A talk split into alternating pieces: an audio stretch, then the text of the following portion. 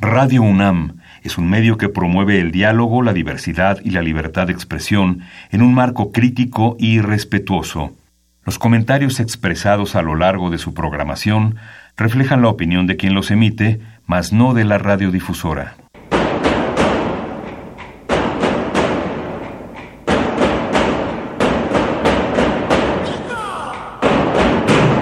Discrepancias. Atacan a la universidad porque discrepamos. Viva la discrepancia, porque es el espíritu de la universidad.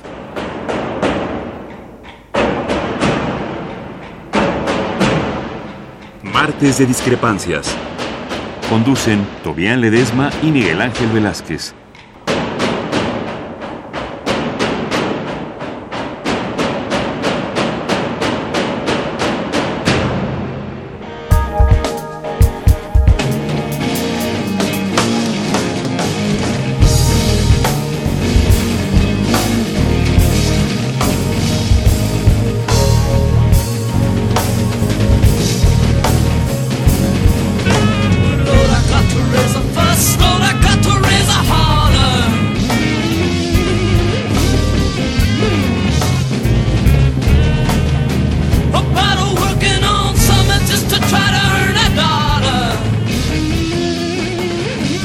Tal? Muy buenas noches, gracias por estar con nosotros. Esto es Discrepancias y esto es Radio NAM, donde como todos los martes está con nosotros Tobian Ledesma. ¿Cómo estás, Toby? Hola, buenas noches, buenas noches, Miguel Ángel. Rápidamente nos vamos al primer tema que hoy tenemos mucho de qué discutir. De cualquier manera, recuerde usted que mañana, mañana se recuerda del sismo que nos llenó de pena, dolor y oprobio hace un año y desde luego habrá simulacros y habrá una serie de eventos que conmemorarán aquella tragedia del el 19 de septiembre.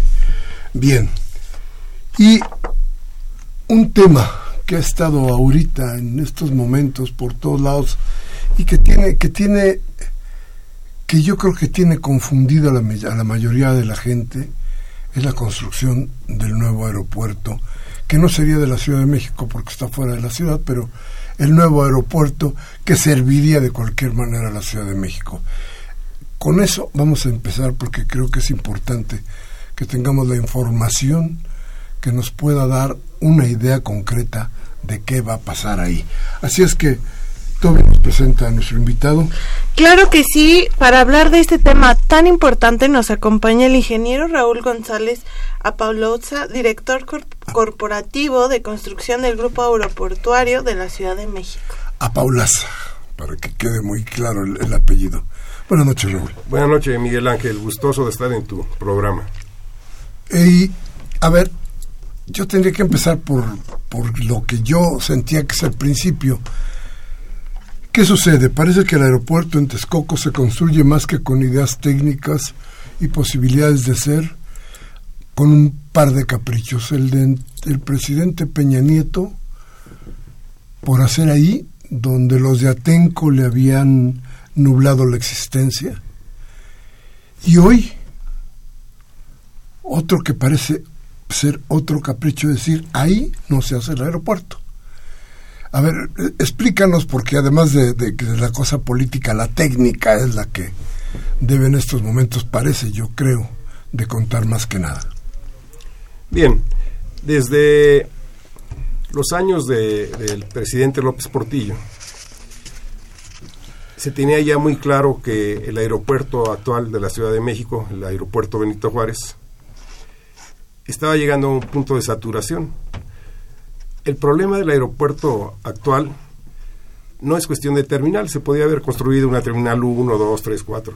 El problema es de pistas. Solo tiene dos pistas, las cuales están separadas alrededor de 320 metros. En su momento, para aeroplanos pequeños, pues se, puso, se podía utilizar en forma simultánea, pero la aviación evolucionó, ahora son aviones muy grandes y ya las normas eh, marcan que debe haber una separación mínima de 1.200 metros entre pistas para que puedan operar simultáneamente. Esto descalifica automáticamente para operar las dos pistas del Benito Juárez. Eso supo pues desde que inició la aviación comercial con aviones de más de 100 pasajeros, que, tendría que el aeropuerto tenía sus días contados porque no iba a poder, eh, desde el punto de vista aeronáutico, no iba a operar, operar satisfactoriamente. Eh, se hicieron estudios eh, en aquella época, se hicieron pruebas, se hicieron, inclusive intentó hacer una pista tercera. en los años del presidente Cedillo también se hicieron estudios eh, se empezaron a ver alternativas. Eh, se consideró que había varias alternativas. Una, hacer el aeropuerto en el antiguo lecho del lago de Texcoco. Otra, hacerlo en Tizayuca, que es de hecho Zapotlán más que Tizayuca. Eh, hacerlo en la base militar Santa Lucía. O buscar no hacer un gran aeropuerto, sino aprovechar los aeropuertos cercanos a la, zona, a la zona metropolitana, como son el de Querétaro, el de Puebla, el de Toluca y el de Cuernavaca. Se realizaron todas esas alternativas. Finalmente, eh, al inicio de la administración del presidente Fox, esos estudios determinaron que el lugar más adecuado era construir el aeropuerto en el antiguo lecho del lago de Texcoco. O sea, si hubo estudios que vieron todas las opciones incluyendo el, aeropuerto de Santa Lucía. El presidente Fox informó que se iba a construir el nuevo aeropuerto. Se inició a hacer un proyecto ejecutivo de dicho aeropuerto. Se pensó que no habría problema en adquirir las tierras que faltaban o que se requerían para la construcción del aeropuerto, pero eran tierras ejidales de Atenco. Y yo creo que hubo una eh, pues mala gestión con, los ejidatarios. Eh, se les ofreció un monto pequeño por, por, metro cuadrado eh, y si no se les amenazó con expropiar. Eso tensó, tensó la relación entre el gobierno del presidente Fox y los habitantes de Atenco, y no solo los de Atenco, también de otros municipios se solidarizaron con, con Atenco. La situación llegó a, a la violencia, y el presidente Fox determinó ya no construir el aeropuerto y dio una salida pues que todos sabíamos que era un curita una gran enfermedad, construir la Terminal 2.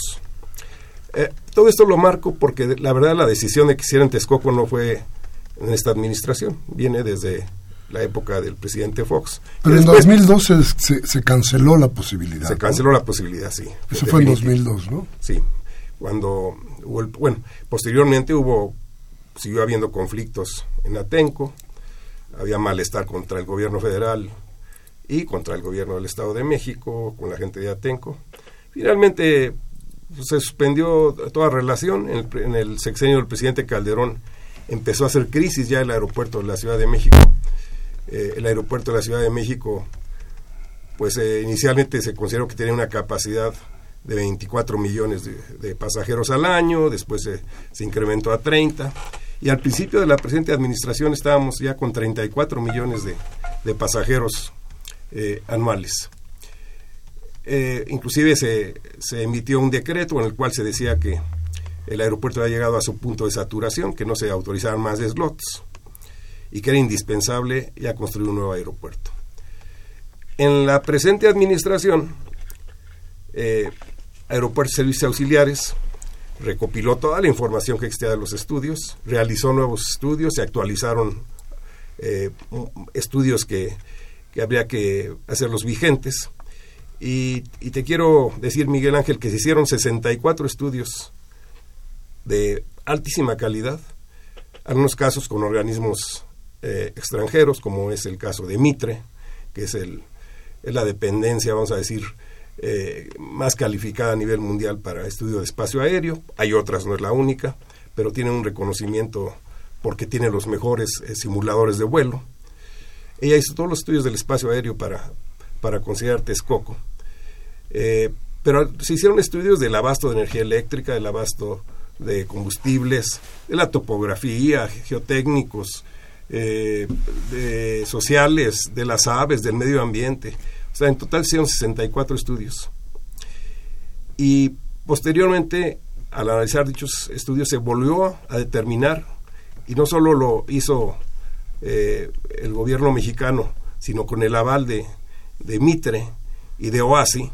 OASI es el organismo mundial de, de, aviación, dependiente de las Naciones Unidas, eh, que era el lugar más adecuado. O sea, yo no, no lo considero que sea un capricho que de, de, el presidente Peña Nieto que se construyera ahí. Era una decisión que se había tomado años anteriores y con una variante. En lugar de utilizar, usar las pistas en la dirección que tiene el aeropuerto actual, o sea, de poniente-oriente, se orientaron las pistas sur-norte. Eh, se hicieron las, los estudios, las simulaciones y se consideró que no había ningún riesgo si en lugar de ser la orientación original, se cambiaba de sur a norte. Eh, se le presentaron todos esos trabajos a... Aunque hay más resistencia de aire, ¿no? Sí, pero para, la, dimensión de los aviones actuales ya el, viento pasa a ser secundario. Claro, siempre los vientos favorables son más adecuados, pero... se cambió de los vientos favorables a los contravientos, digamos. Sí, es que los vientos cambian, no, no hay una... Hay predominantes, por eso son los que se utilizan para orientar las pistas, pero actualmente ya los vientos no es un factor determinante. Eh, evidentemente Mitre nos tuvo que hacer todas las simulaciones con diversos tipos de aviones, y, eh, diversas corrientes de, aire, etcétera, y determinó y tenemos el, estudio de que no existía ningún problema en reorientar las pistas. ¿Por qué la reorientación de las pistas? Porque con ello nos evitábamos eh, tener que adquirir tierras de los ejidos de Atenco y utilizamos exclusivamente la zona federal, que siempre ha sido federal, era un, lago ahí, eh, desde la época de la colonia, pues no, no, era, no, estaba asignada a nadie, era de, eh, en ese tiempo de la colonia, de, del rey. Eh, ya después, en, después de la revolución, bueno, cuando se fue aprovechando en una forma más adecuada el campo, vino la, la distribución ejidal, y a las, a las orillas del lago, pues se, se, se otorgaron un sinnúmero de ejidos a la gente de la región, pero evidentemente el área del lago no, se asignó y por eso se conservó como propiedad federal. Entonces nosotros no utilizamos eh, nuevas, nuevos terrenos, no, compramos terrenos. Eh, un tiempo corrió, eh, compró el sexenio pasado con agua varios terrenos, pero para hacer una zona verde, una zona forestal, no con la idea del aeropuerto. Pero en esta administración pues no requerimos realmente eh, la adquisición de terrenos en Atenco. Entonces, primero la, decisión de, que fuera Texcoco no es una decisión de esta, de esta administración, es una decisión ya que, viene desde la época de Fox. Y esta administración retomó esos estudios y determinó simplemente orientar las pistas y que Texcoco era el lugar más adecuado. Fíjate que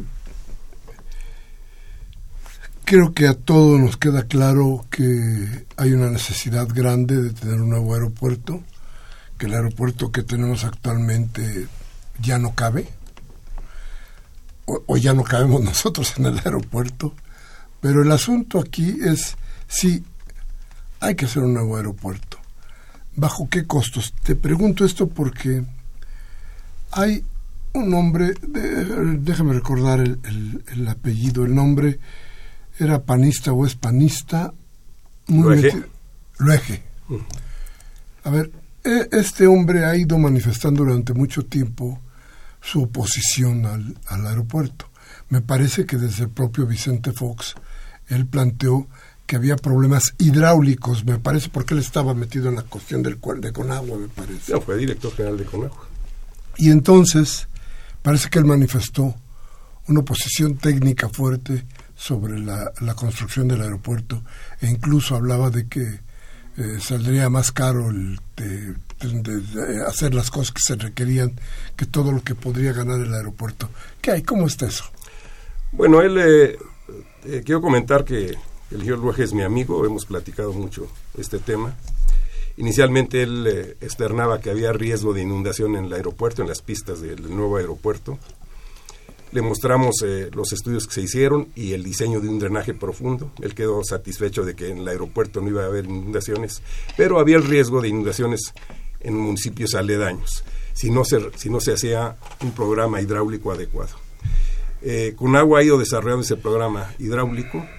Todavía hay algunas diferencias de la gente de Conagua actual con, con Luege, el ingeniero Luege, que se han ido subsanando. Todavía tiene sus dudas Luege, pero creo yo que el proyecto que presenta Conagua evita cualquier tipo de inundación o, cuando menos, menos riesgos de inundación, porque nadie puede evitar las inundaciones por un decreto. Eh, las obras que se han hecho han sido muy costosas, pero esas obras se requerían con aeropuerto sin aeropuerto. ¿eh? Había que, por ejemplo, el Dren General del Valle, que es un canal a cielo abierto, eh, está saturado ya en la época de, lluvias intensas, saturado, va saturado, este canal es el que capta las aguas negras de buena parte de la Ciudad de México, de algunos ríos que descargan en el canal, y ese tiene riesgo de desbordarse. Bueno, ¿qué hay que hacer? Pues hacer un túnel subterráneo de mayor capacidad que el canal actual y evitar que esas aguas puedan, por ejemplo, llegar a Ecatepec.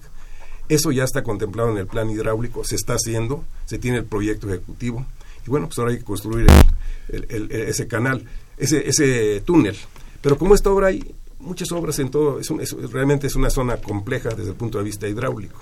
¿Cuánto se tiene hecho del, proyecto del aeropuerto? Del proyecto del aeropuerto, a ver, aquí hay luego ha habido confusión en los términos. Si me, preguntas qué porcentaje llevamos del proyecto del aeropuerto, te diría que el 31.5%. Si me preguntas qué porcentaje llevan de obra, te diría que el 20%. Son cosas diferentes. Porque yo, primero tuvimos que hacer estudios, plan maestro, proyectos ejecutivos y después obra. Esta parte la hicimos en dos años, hacer los estudios, eh, el plan maestro, los proyectos ejecutivos, pues se llevan su tiempo, no es, este, no es tan sencillo. Eso es parte de del avance que tiene el proyecto. Si tú vas a construir tu casa, pues tenías, necesitas tener un proyecto y eso te costó tiempo y dinero. Entonces, ¿cuánto llevas de obra? Bueno, si no has hecho ni los cimientos, llevas 0% de obra, pero tu proyecto de tu casa puede tener un 15 o un 8 o un 12%. Entonces, nosotros llevamos un 31%, 31.5 global, porque los proyectos llevan mucho tiempo, y en obra llevamos alrededor, ya inclusive superamos el 21% esta semana. ¿Inversión cómo está? Bueno, inversión comprometida, o sea, tenemos ahorita ya comprometidos con los contratistas de obra 160 mil millones. Es un dinero. Pagadas ya, obras realizadas, 60 mil millones. Ahorita ya están invertidos 60 mil 60 mil millones. Si ahorita suspendieras el aeropuerto el día de hoy, ese dinero se perdería. Pero ojalá más, bueno, si nomás fueran 60 mil, te diría, bueno, pues se, perdieron 60 mil, pero no son 60 mil, porque las empresas constructoras te van a demandar, porque ya compraron su acero para, para hacer eh, estructuras ya contrataron personal, o sea, te van a hacer una serie de demandas que te va, nosotros estimamos que las demandas serían alrededor, consideramos lo ya pagado, más las demandas tendríamos que erogar 120 mil millones de pesos. O sea, eso se perdería. A ver, dime, de, la inversión actual, ¿cuánto dinero es del gobierno federal y cuánto dinero de la iniciativa privada? Sí, muy sencillo. Nosotros cuando se inició el proyecto, el petróleo estaba arriba de los 100 dólares el barril en el 2013. Se pensó que con recursos del gobierno, pero básicamente con recursos que generan el propio aeropuerto actual, el Benito Juárez, se podría financiar la obra y algún recurso de, crédito. Cuando se desploma el precio del petróleo, pues simplemente la federación nos dice, tienen que conseguir recursos externos, nosotros no podemos darles el recurso que requieren. Y se logró Invertir. Inicialmente se pensaba que el 30% sería capital privado o de financiamiento y 70% recursos fiscales. Al día de hoy estamos con 30% de recursos fiscales y 70% de recursos financieros a través de bonos que se colocan en los mercados internacionales. Tenemos ahorita eh, recursos ya en, un fideicomiso eh, para acabar las obras este año el próximo año completo y parte del 2020. O sea, no tenemos un problema ahorita de recursos. Faltaría todavía alrededor de 3 mil millones de dólares. Es donde eh, el presidente electo eh, manifiesta que él no tiene, no puede erogar esa cantidad porque prefiere hacer otras obras o sociales y no invertir más dinero en el aeropuerto. Desde el punto de vista de nuestro, pues si nos indican que se consigan otros 3 mil millones de dólares en los mercados internacionales, tenemos la capacidad de hacerlo. ¿Por qué? Porque el aeropuerto es un gran negocio. El aeropuerto es, una, es un flujo constante de dinero. Y los recursos que capte el aeropuerto garantizan la colocación de esos bonos en el mercado internacional. Dime, pero ¿y no se podían bajar un tanto los precios? A ver, se ha dicho mucho que el proyecto original es un proyecto faraónico, es una, un aeropuerto no solamente caro por todas las adecuaciones y las obras que se han tenido que hacer para mitigar la misma construcción, sino además que estaba pleno o está pleno de, lujos. ¿Qué tanto? No, no es así. depende de la óptica. Mira, lo que consideraríamos que es una, una construcción arquitectónica fabulosa es la terminal. Es un diseño de el inglés Norman Foster y el mexicano Fernando Romero, que realmente hicieron un, diseño maravilloso, a base de unas columnas en forma de fonil, de embudo, que realmente es, va a ser uno de los aeropuertos, quizás el aeropuerto más bello del mundo. Si consideras que podría haber hecho una obra más sencilla, no tan arquitectónica, pues a lo mejor hubiéramos bajado un 10-15% el costo, no, no más. ¿Por qué? Porque lo que tienes que considerar son los metros cuadrados construidos y tú vas a necesitar un sistema de distribución de equipaje automatizado. Eso no lo puedes hacer más modesto, ni, ni vas a usar material, tiene que ser simplemente el, equipo mecatrónico que se requiere, es, que es muy sofisticado, solo lo producen tres empresas en el mundo, cuesta alrededor de 10 mil millones de pesos ese equipo. Dirás, bueno, ¿y, por qué no lo siguen eh, como lo hacen en el aeropuerto actual? Que lo hagan manualmente, que bajen las maletas en un carrito y los lleven a unas bandas trans. Sí, nomás que si queremos tener un aeropuerto de clase mundial, yo requiero tener las tecnologías últimas y garantizar a los usuarios, garantizar a los usuarios eh, comodidad. Ah, te lo pongo muy sencillo. Si tú quisieras volar de, de Santiago de Chile a Nueva York y hacer escala en México, actualmente lo puedes hacer pero aquí en México tienes que recoger tus maletitas y llevarlas a tu, a tu conexión, aunque pueda ser el mismo avión, pero tienes que recogerlas, pasas, pasas aduanas y de ahí las, las, embarcas nuevamente hasta Nueva York. En un aeropuerto de interconexión hub, estas maletas vienen de, de, de Santiago de Chile, llegan aquí a México en un sistema automatizado, las distribuye y se van directos a Nueva York, tú no tienes que hacer nada. Es la diferencia entre un aeropuerto de interconexión. Ah, pero, luego, pero luego con esos aeropuertos lo que uno no vuelve a encontrar son las maletas. Bueno, es, tan, tan eficiente ya el sistema, es, muy eficiente que es mucho mejor que el sistema manual que, utilizamos. pero bueno, con riesgos de pérdida de maletas, que yo sepa, al día de hoy existen en todos los aeropuertos. Dime una cosa, ¿han hablado con Andrés Manuel López Obrador? Yo personalmente lo tuve de visita, platiqué yo creo que unas dos horas con él. Le expliqué el proyecto. Algunas cosas lo habían mal informado. Él decía, por ejemplo, le habían dicho que, que estábamos llevando tesontle para, para tapar el, la laguna. Le hice ver que, que, no era así, que al revés. Estábamos en unas partes, estábamos haciendo excavaciones para poder hacer la cimentación y que el tesontle en gran volumen lo estábamos utilizando para las pistas, una técnica que se llama de precarga. Entonces le di, le, también le, le comenté que el financiamiento no era como, el, como le habían informado básicamente de recursos fiscales, sino que ya se había eh, cambiado la proporción. Es decir, platicamos ampliamente, pero él, él, eh, finalmente me comentó que analizaríamos las dos opciones, que era su propuesta. Él estaba convencido que Santa Lucía era la mejor opción, pero estaba dispuesto a escuchar pues pros y contras. Te hablo, esto fue en septiembre del año pasado, antes de, las elecciones de este año. Eh, no, ya no he vuelto a tratar con él, pero sí he tratado con todo su equipo aquí actualmente, desde el secretario Javier Jiménez Espriu, con Riobó, con, eh, con la gente que nos han asignado como, como equipo de transición. Y bueno, hemos tenido un diálogo respetuoso y cordial. Yo defiendo, y no yo, sino el Grupo Aeroportuario de la Ciudad de México y muchos asociaciones de ingenieros, hoy se manifestó el, sector empresarial a favor de Texcoco, pues defendemos una posición.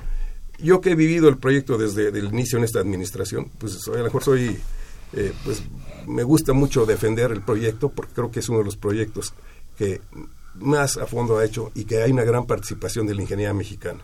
Se, se pensaba también que este era un proyecto de extranjeros, no. Aquí eh, es cierto, los proyectos arquitectónicos los desarrollaron entre mexicanos e ingleses, pero quien está llevando a cabo la ingeniería, quien está llevando a cabo la obra somos mexicanos, 100%. Déjame preguntarte una cosa. El daño ya está hecho, déjame decirlo así, de esa manera. Ya las cuestiones ecológicas, por ejemplo, la utilización de CETES, creo que, digo de CETES de... Fibra E. Sí, este, de los dineros. ¿Las afores? De las afores. Eh, ¿Todo esto ya está hecho? Sí. Por eso tenemos ahorita recursos, por más de, de 100 mil millones de pesos disponibles para afrontar los, digamos, dos años más. Nos faltaría todavía para un tercer año alrededor de 3 mil millones de dólares. Pero lo que estamos ya platicando, bueno, ¿y por qué no hacemos algunas cuestiones más sencillas? Hay cosas que son muy razonables y lógicas y estamos luchando por ellas. ¿Por qué no usamos preferentemente productos nacionales? En lugar de usar un cristal de ciertas características que vienen de Europa, usemos un cristal que a lo mejor no tiene, no tiene las características originales que el arquitecto Foster requería, pero que, en las fábricas mexicanas se puede utilizar. A lo mejor no es lo que exactamente pedía Foster, pero una cuestión similar. O el mármol, te lo pongo lo más sencillo, el mármol en los pisos. Pues no vamos a traer un mármol de Carrara, como inicialmente se requiere. Podemos usar mármol que, se saque aquí de Puebla o de algún lugar adecuado y usar un, mármol más sencillo. Eh, nosotros estimamos que podemos tener economías un poco más del 10% en el edificio terminal. Hay cosas que no las podemos modificar. El, equipo, el, sistema de distribución de equipaje, automatizado, pues no hay forma de que yo haga alguna economía. Por más que hagamos ingeniería de valor, no hay forma. ¿Cuánto significa esa economía? Calculamos más o menos del edificio terminal alrededor de 10 mil a 15 mil millones de pesos. Sí, es bueno, pero hay una, pero además yo soy, yo estoy y, todo el grupo estamos a favor de, de ese cambio. Una, porque, bueno, habría un ahorro, si no, no tendríamos que ser un gasto oneroso. Dos, el material sea mexicano, el material de trabajo a los mexicanos, se, haga en las fábricas mexicanas, es lo que estamos defendiendo. El acero que estamos utilizando, inicialmente en el proyecto era casi puro acero de importación. Tuvimos relación con, con la Canacero, para, para, que es la cámara que aglutina a todos los fabricantes de acero, llegamos a acuerdos, le dijimos, este es el acero que requerimos, lo pueden fabricar, este sí, este sí, y excepcionalmente el que no, pues se importa. Ahorita tenemos nosotros eh, laborando en este aeropuerto alrededor de 48 mil personas, entre directos e indirectos. Indirectos son los que están en las fábricas, produciendo las estructuras, produciendo el cristal. Directos son los que están en el terreno. Por eso nuestra preocupación, si suspendemos la obra, de un día a otro dejamos, de dejamos sin trabajo a 48 mil personas. 48 mil. 48 mil personas las que No, creo que, bueno, a ver, creo, me parece que este es un tema que, que tiene que irse, no vamos a acabar en este programa planteándonos este, este, este problema.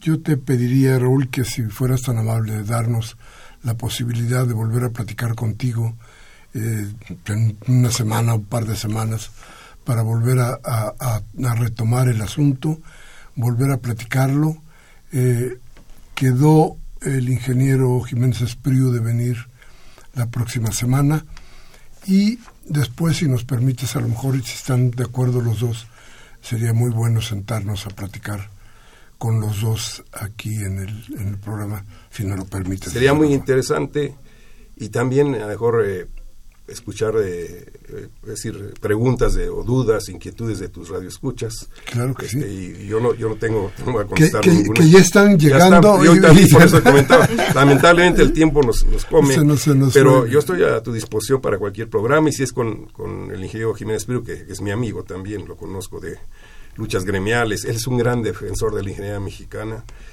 él fue director de la Facultad de Ingeniería, yo fui director de la Escuela Superior de Ingeniería Mecánica y Eléctrica, entonces siempre tenemos muchos puntos de encuentro. Este, yo con, encantado de platicar aquí con los micrófonos, dar nuestros puntos de vista.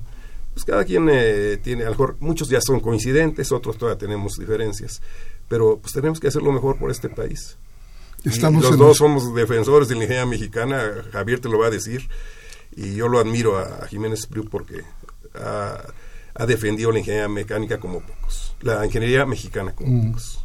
Pues estamos entonces emplazados para que nos acompañes en un próximo programa, muy próximo, y para que tengamos toda la posibilidad de volver a analizar estos puntos de vista y contrastarlos con los que tiene también eh, el ingeniero Jiménez Espriu, si nos permite, desde luego. Con todo gusto, Miguel Ángel, a la orden y ojalá nos pueda acompañar este, el próximo secretario de Comunicaciones y Transportes. Bien, pues muchas gracias. muchas gracias, Raúl. Vamos a un corte, regresamos de inmediato. Nuestros teléfonos, como siempre, el 55 36 8989 y nuestra alada sin costo 01800 50 52 68 Vamos al corte.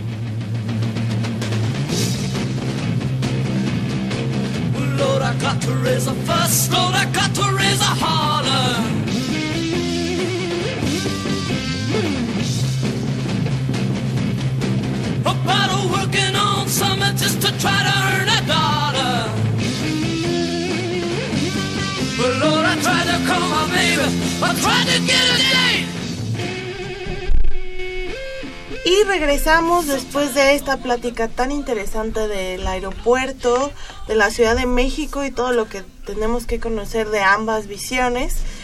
Pero eh, vamos a pasar a otros temas y como cada martes nos acompaña nuestra amiga Gloria Vázquez para hablar de lo que se estaba escuchando hace 50 años, en 1968, y recordar y conmemorar, con, eh, pues, sí, conmemorar lo que las y los jóvenes de aquella época estaban haciendo por nuestra democracia. Gloria.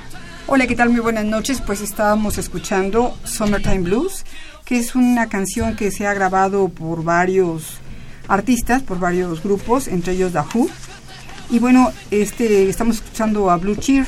Y esa es una versión pues muy explosiva de esta pieza que se grabó en el 68, sobre todo en California, en Estados Unidos, y acompañaba pues los movimientos estudiantiles de aquellos años. También escucharemos un poco más adelante El Soldado Desconocido, que es pues una canción muy emblemática del 68 que es de los dos también. Estamos ya ahora en América, del continente americano, Estados Unidos específicamente. Y esta canción de los Doors es del álbum Waiting for Son y es una de las primeras canciones de protesta abierta contra la guerra de Vietnam, cuyo video, uno de los primeros en la historia, muestra el fusilamiento de Jim Morrison. Esto hizo que la pieza se convirtiera en mítica y que los Doors fueran aún más aborrecidos por el establishment de la época. Una composición realmente muy buena y recordemos que lo que hace 50 años se rompía era exactamente el establishment. Y recordemos también que este día 18, por la noche, el ejército ocupaba Ciudad Universitaria, en tanto que decían que los edificios públicos estaban ocupados ilegalmente por grupos extrauniversitarios, ajenos a fines académicos, hubo 50 detenidos. El día siguiente, el día 19, Luis M. Farías, en la Cámara de Diputados, decía que la Universidad Nacional Autónoma de México no había sido posible mantener el orden y por tanto tuvo que entrar el ejército y también exhortaba al rector Javier Barros para que pidiera se regresaran ya los edificios y se destinaran realmente para lo que fueron creados. Javier Barros Sierra contesta que apela a los universitarios para que se normalice la vida de nuestra institución, pero también los exhorta a que se asuman donde quiera que se encuentre la defensa moral de la Universidad Nacional Autónoma de México. Y finalmente el día 20 se irán los disturbios en la vocacional 7 y en Zacatenco. Y finalmente, el domingo 22, los estudiantes realizarán un mitin en la Plaza de las Tres Culturas.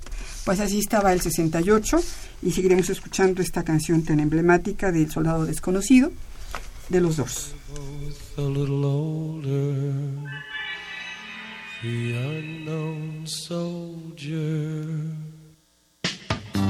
Breakfast where the news is read. Television, children fed. Unborn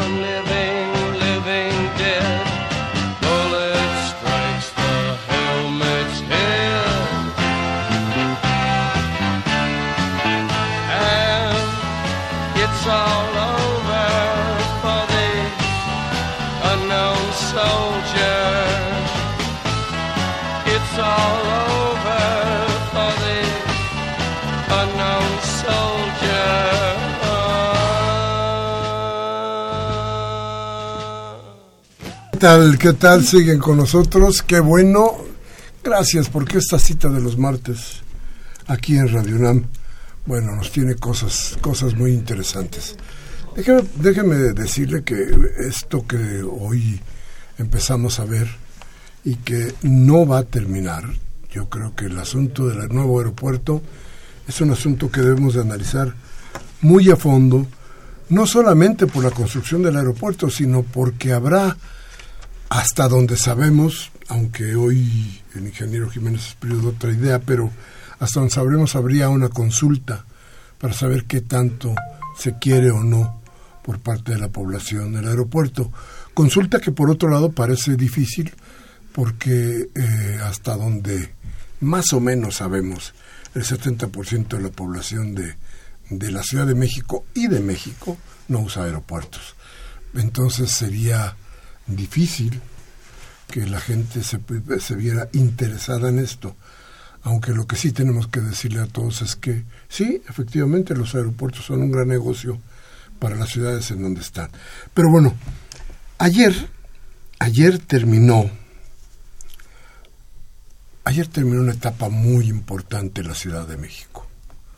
Terminó el régimen estatutario y empezó el régimen constitucional que cambia de muchas maneras la vida o nos va a cambiar la vida a los que vivimos aquí, aquí en, en, esto que alguna vez fue el Distrito Federal, que hoy es la Ciudad de México, pero que sigue siendo la tierra donde pisamos, donde habitamos y donde nos enteramos de cada cosa que bueno. Pero en fin, termina esto con un sello que no debería ser el más claro, Toby, que es el sello de Miguel Ángel Mancera, que le dio de alguna u otra manera, puso la constitución a discusión para que ésta se llevara a cabo, y un régimen nuevo que no estoy muy seguro que entienda bien a bien de qué se trata toda la cuestión de la Constitución. Creo que ni siquiera eh, los diputados que hoy asisten al Congreso están enterados de lo que dice la Constitución, cosa que es terrible. Pero bueno, esto ya sucedió. Y hoy tenemos invitadas para que nos platiquen de cómo ven la cosa, porque, porque no está sencillo. Toby. Así es, para hablar de la instalación del primer Congreso en la Ciudad de México y la entrada en vigor de nuestra Constitución nos acompañan Lolkin Castañeda, que fue constituyente de la Ciudad de México y activista por los derechos humanos, y Nelly Juárez, que también fue constituyente y es activista por los derechos de las comunidades eh, indígenas y los pueblos y barrios originarios. Bienvenidas ambas. Gracias por Gracias, la invitación, Tobián. Miguel Ángel, buenas noches. ¿Y cómo la vieron? LOL. Pues a mí me parece que eh, la entrada en vigor de la Constitución de la Ciudad de México es, eh, es una ruta intermedia entre la definición, este consenso que logramos entre la sociedad civil, entre la academia, entre los grupos gremiales, y por supuesto eh, los partidos políticos para eh, darnos esta, esta constitución de la Ciudad de México.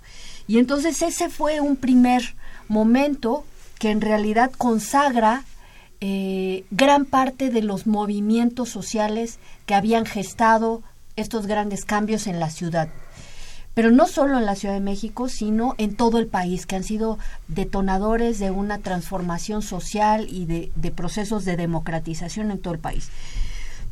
Lo que sucede es que con esta entrada en vigor es un punto intermedio entre eh, esta carta aspiracional de derechos, esta constitucionalización de derechos sociales, en un tránsito hacia las leyes constitucionales. Es decir, todas estas eh, aspiraciones en la Carta de Derechos, en, la, en el derecho al buen gobierno, en, en todos los temas de alcaldías, anticorrupción, etcétera, ¿cómo los vamos a hacer real?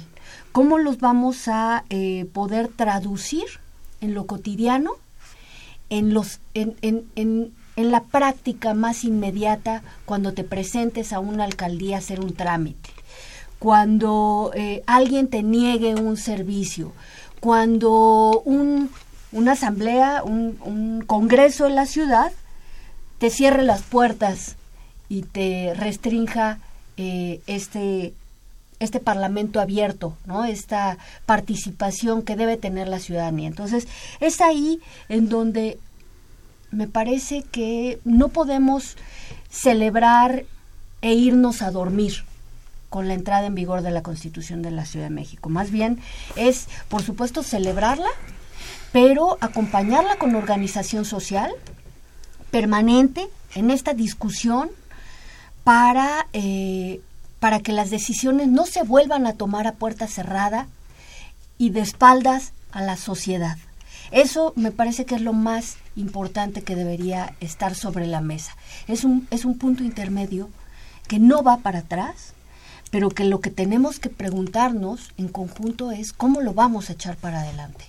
Nelly. Pues coincido, eh, sí, creo que vivimos en una constante reforma política o en una constante eh, transformación de lo que viene siendo la ciudad como un ente que otorga derechos a sus ciudadanos y cada vez menos concentra poder en sus instituciones. Eso es lo que mínimo intentamos hacer en la Constitución de la Ciudad de México. Entró en vigor el 17 de septiembre, pero viene arrastrando varias eh, deficiencias eh, después de que fue aprobada el 5 de septiembre. El 5 de febrero de 2017, perdón. Eh, iniciaría con que no ha habido una distribución del texto constitucional amplia. O sea, incluso nosotros para ir a pláticas tenemos que comprar muchas veces el librito en las librerías.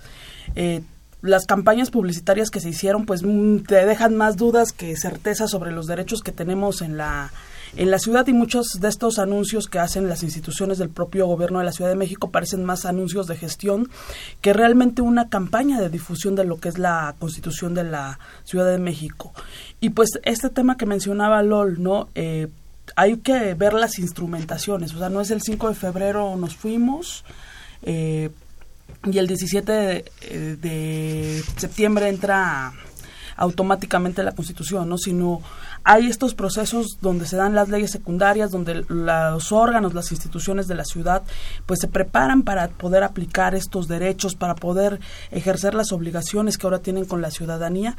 Y mínimo las cinco primeras leyes que tuvimos el año pasado, pues son de una deficiencia de apertura hacia la ciudadanía muy amplia eh, e incluso aspectos que se habían ganado en la Constitución, como es el Parlamento abierto, eh, como es incluso en el tema que yo manejo, que es pueblos y barrios originarios, la consulta indígena, pues están brillando por por su ausencia, ¿no? Pero aún así ya tenemos estas leyes secundarias, ¿cómo echamos a andar estos derechos? Y bueno, estas son las cinco leyes de ordenamiento y funcionamiento del, de los poderes públicos, pero hay que ver pues todas estas que ya reglamentan, por decir, un sistema de derechos humanos o que reglamentan eh, derechos como va a ser el sistema de cuidados o el ingreso mínimo vital, que ahí vienen ya lo que ir aterrizando estos derechos para transformar la vida de las personas. A ver, Toby, pero tú también estás, eres parte, eres Me va a actriz entrevistar. Ah. donde, de este mismo asunto. ¿Cómo viste? ¿Qué pasó ayer? Bueno, es muy importante eh, subrayar ¿no? que el proceso de la constitución de la Ciudad de México tiene que ser un proceso ciudadano y pasar ¿no? más allá de eh, espacios eh, congres de los congresos, espacios solemnes, espacios más ciudadanos y no se ha logrado llevar a eso. El gran reto del nuevo Congreso es no solo que sus legisladores sepan ¿no? y entiendan los contenidos de la Constitución, los nuevos funcionarios públicos y las nuevas funcionarias la respeten, sino también lograr pasar con la gente a transmitir lo importante que es apropiarse de este texto. Y que muchas veces en redes sociales critican y dicen, y entonces, bueno, si no les gusta una parte, echar mano de la, la, eh, la, la parte de la iniciativa, la ciudadana, la consulta popular, el referéndum, para empezar ¿no? a trabajar sobre el texto y hacer lo propio. Eso es lo más importante y empezar a dejar de lado estos no solo actos solemnes y sino a tener actos más ciudadanos. ¿Qué dirías? No, a mí me parece que, en efecto, eh, esta gran constitución de la Ciudad de México, la, yo encuentro una, una bondad enorme. Y es eh, que es realmente el reflejo de una discusión plural. Por primera vez, eh, no fue una discusión entre los partidos políticos y sus representantes, ¿no? Y con ello, por supuesto, tendríamos que decir sus intereses específicos como partido, sino que tienen el, el gran eh, atino de abrirnos la puerta a gente de la sociedad civil, a gente de la academia, y entonces ahí nos colamos a eh, hacer la dignidad posible. Y esa dignidad la plasmamos en, en el papel. Pero por supuesto coincido con Eli cuando dice, hace falta difundirla, hace falta apropiarnos de, de esta constitución. De pronto me parece que hay un- una distancia enorme entre la participación política de la gente y el ejercicio político que monopolizan los partidos. Y que entonces pareciera que son ellos y solo ellos, a puerta cerrada, quienes son capaces de negociar con, nuestro, con nuestros derechos. Y eso me preocupa mucho, porque entonces lo que sucede es que como sociedad civil hacemos un vacío, porque no sabemos en ocasiones cómo colocarnos frente a esas demandas, no sabemos cómo exigir nuestros derechos, no sabemos cómo construir o cómo participar de la construcción de una política pública.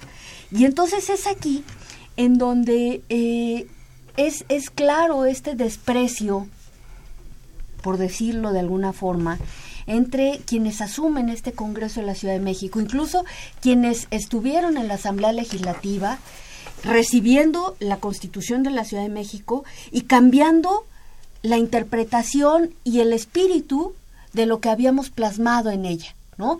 Y entonces haciendo leyes eh, que eran contrarias a lo que habíamos definido en la Constitución. Y ahí me parece que lo más grave es constatar que estos discursos, si no se acompañan eh, con, con hechos, pues la realidad es que estamos frente a una eh, absoluta falacia, ¿no? En donde lo único que pretendemos es pulir un discurso, pero no traducirlo en beneficios para la sociedad. Fíjate, Nelly, que entre lo que pasó en el 17, finales del 16-17, y la construcción de la, de la Constitución, la realidad política de la ciudad de entonces y la realidad política hoy es totalmente diferente. Por lo pronto hay un Congreso y ese Congreso está manejado casi al 100% por un solo partido. Por el partido que curiosamente no fue el que empujó la, la, la, constitución y sin embargo es la misma gente que desde siempre había luchado porque se creara una constitución. Pero a ver, ¿esto, esto es un peligro o sería una ventaja? Pues mira, más que peligro ven- o ventaja, yo lo que veo es que los, el nuevo Congreso, esta nueva configuración, tiene que quedar en algo muy claro, ¿no? Muchos sí vienen de estas luchas históricas por la democracia de la ciudad y hay otros que también son actores jóvenes que tienen que ve- ver que no es únicamente la coyuntura donde ganan con una inmensa mayoría, sino que esta sociedad el primero de julio dio un mensaje, un mensaje donde estaba harta de las formas que, con las que se vino con, eh, gobernando la ciudad y el país en los últimos años, que era tener excluida la ciudadanía. Sí, ganan con esta inmensa mayoría, pero también si no acercan a la a la ciudadanía para gobernar, para estar haciendo leyes, para estar plasmando las demandas. Ellos no como, ellos no como intérpretes de las demandas, sino ellos sí como una voz en la tribuna, pero acompañados de la ciudadanía. Si no entienden ese mensaje que recibieron en las urnas, estarían también arriesgándose a que esta este el famoso bono democrático que es con el que llegaron el primero de julio lo vayan perdiendo, ¿no? Es importante que estos mecanismos que se han ganado ciudadanamente, como es el Parlamento abierto, la iniciativa ciudadana, la estén re- respetando y la estén fomentando, ¿no? Eh, creo que hubiese sido en la constituyente muy fácil. Eh, recuerdo que alguien en un discurso cuando dijo que se recibieran iniciativas ciudadanas, alguien dijo que cómo si nosotros habíamos sido electos para eh, ser los únicos que pudiesen presentar iniciativas y legislar, ¿no? Entonces, creo que ese modelo ya se rompió y esta ciudad necesita cambios y necesi- y esos cambios están ya en la Constitución, ahí están las bases y hay que instrumentarlos en este Y momento. fundamentalmente tendría que ser, tendríamos que obligar a los diputados a que salgan a la calle, a que hablen con la gente que votó Atrás, por ellos, claro. que se planteen las soluciones que ellos tienen que llevar hacia el Congreso, pero escuchando definitivamente la voz de la gente. ¿Qué es lo que vamos a hacer nosotros dentro de un momento después de este corte? Nuestros teléfonos 55 36 8989. Y nuestra alada sin costo 01800 50 52 68 Vamos al corte y regresamos.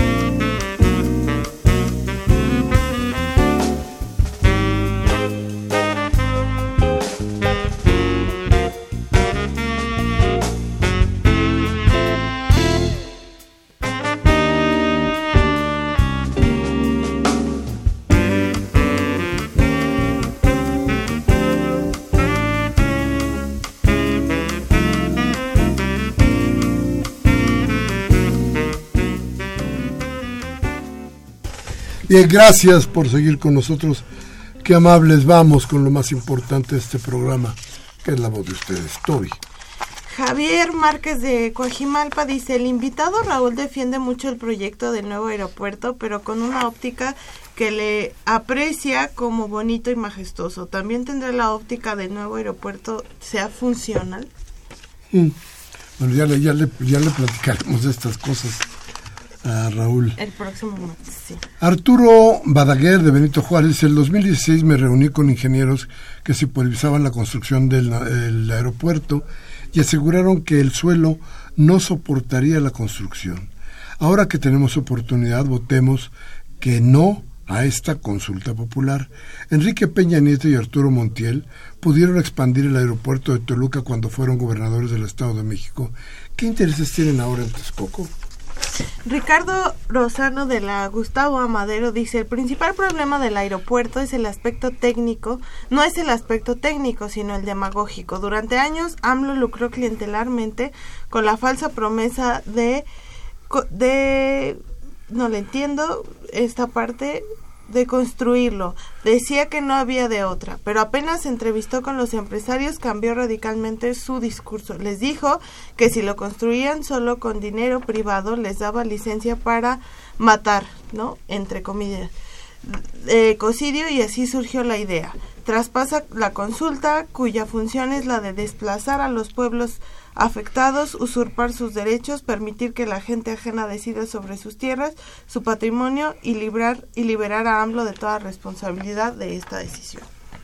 Bien, nos dice Aurelio García de Magdalena Contreras. Si bien AMLO no puede parar ya la obra del aeropuerto, sí puede hacer algo por defender a los pueblos de Atenco. Mi propuesta es que los interesados en la obra, privados y no privados la continúen financiando, además de que indemnicen a las personas afectadas y que lo hagan conforme a la ley. Pediría también que no se responsabilice a AMLO por los daños y problemas de que, en el futuro puedan ocurrir con el nuevo aeropuerto. Elena García de Escaposalco dice, fue una estupidez planear el aeropuerto. Haga de cuenta que es un excusado. Al entrar a la ciudad huele a suciedad. Se percibe el olor a suciedad desde el avión. Dice, yo soy sobrecargo. Karen Dam de Miguel Hidalgo, un beso. Y a Karen dice, ahora resulta que el nuevo aeropuerto es básico vital para México. Yo voy a, a votar porque no se haga ahí. Ese es un santuario de biodiversidad. Claudia Lezama de Naucalpan, al ingeniero, ¿con qué derecho toman nuestras afores? El mantenimiento va a ser carísimo. Hay estudios que demuestran que el aeropuerto no es viable ahí. Se nota que el ingeniero tiene intereses. Sí, pues es empleado de la, de la, de la firma constructora. Jaime Rojas de Talpan dice, hola Miguel Ángel, yo voté por Morena para evitar la reelección que nos costó tantos muertos en la revolución y para que se castigue a la gente como Rosario Robles, no justificándole traiciones ni robos. Ya hablaremos de eso porque yo creo que sí se la van a chutar. Máximo García de Venustiano Carranza, saludos a todo el equipo. Mancera está metido ya en Morena. ¿Dónde quedaron los millones que llegaron de ayuda internacional? Bueno, no, él es coordinador del Senado, del PRD en el Senado. Pero más bien es panista, ¿no? Entonces ya no sé. Roberto Escobedo de Coyoacán dice, el proyecto de origen nació viciado. Nunca les preguntaron a los inversionistas.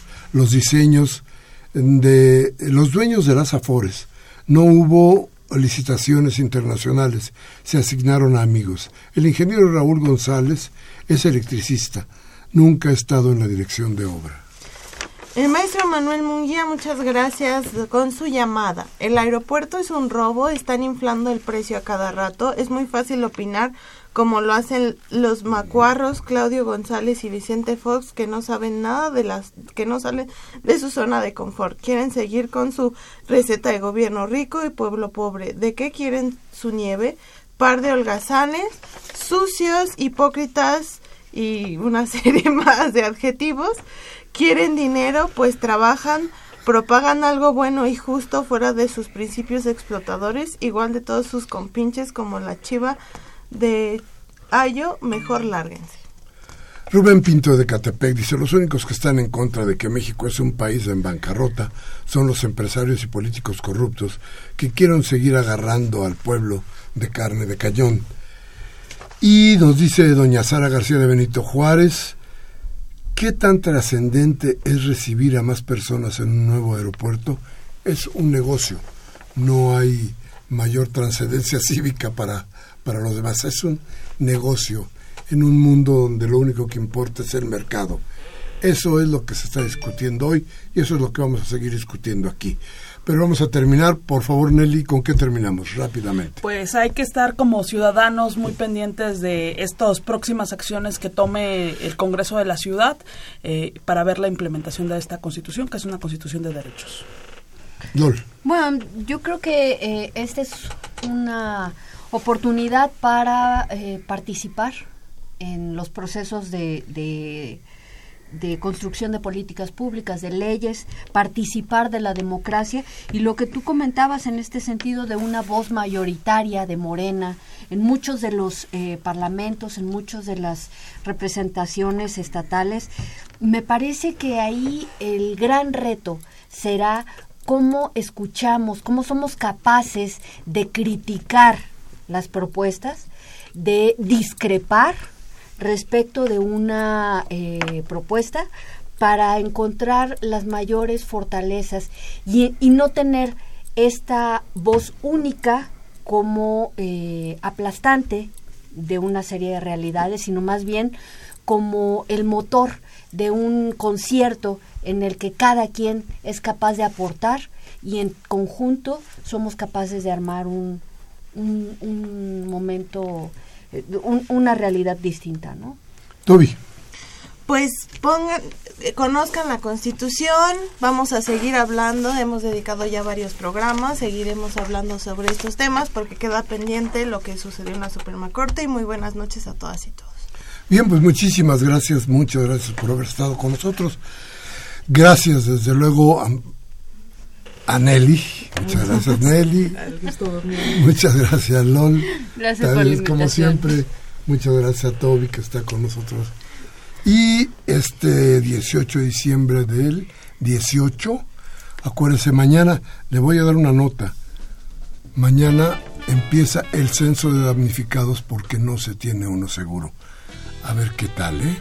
Y mañana basados con las, las sirenas, acuérdese que van a sonar. Decía Humberto Sánchez Castrejón estuvo en los controles técnicos, Alejandro Guzmán y Yeudiel Maldonado en la asistencia de producción, Baltasar Domínguez Civino, muchas gracias por su presencia en la La producción. Muchísimas gracias a usted por estar con nosotros. Como siempre le pido, le ruego, si tiene ganas de echar a andar su mente, reflexione.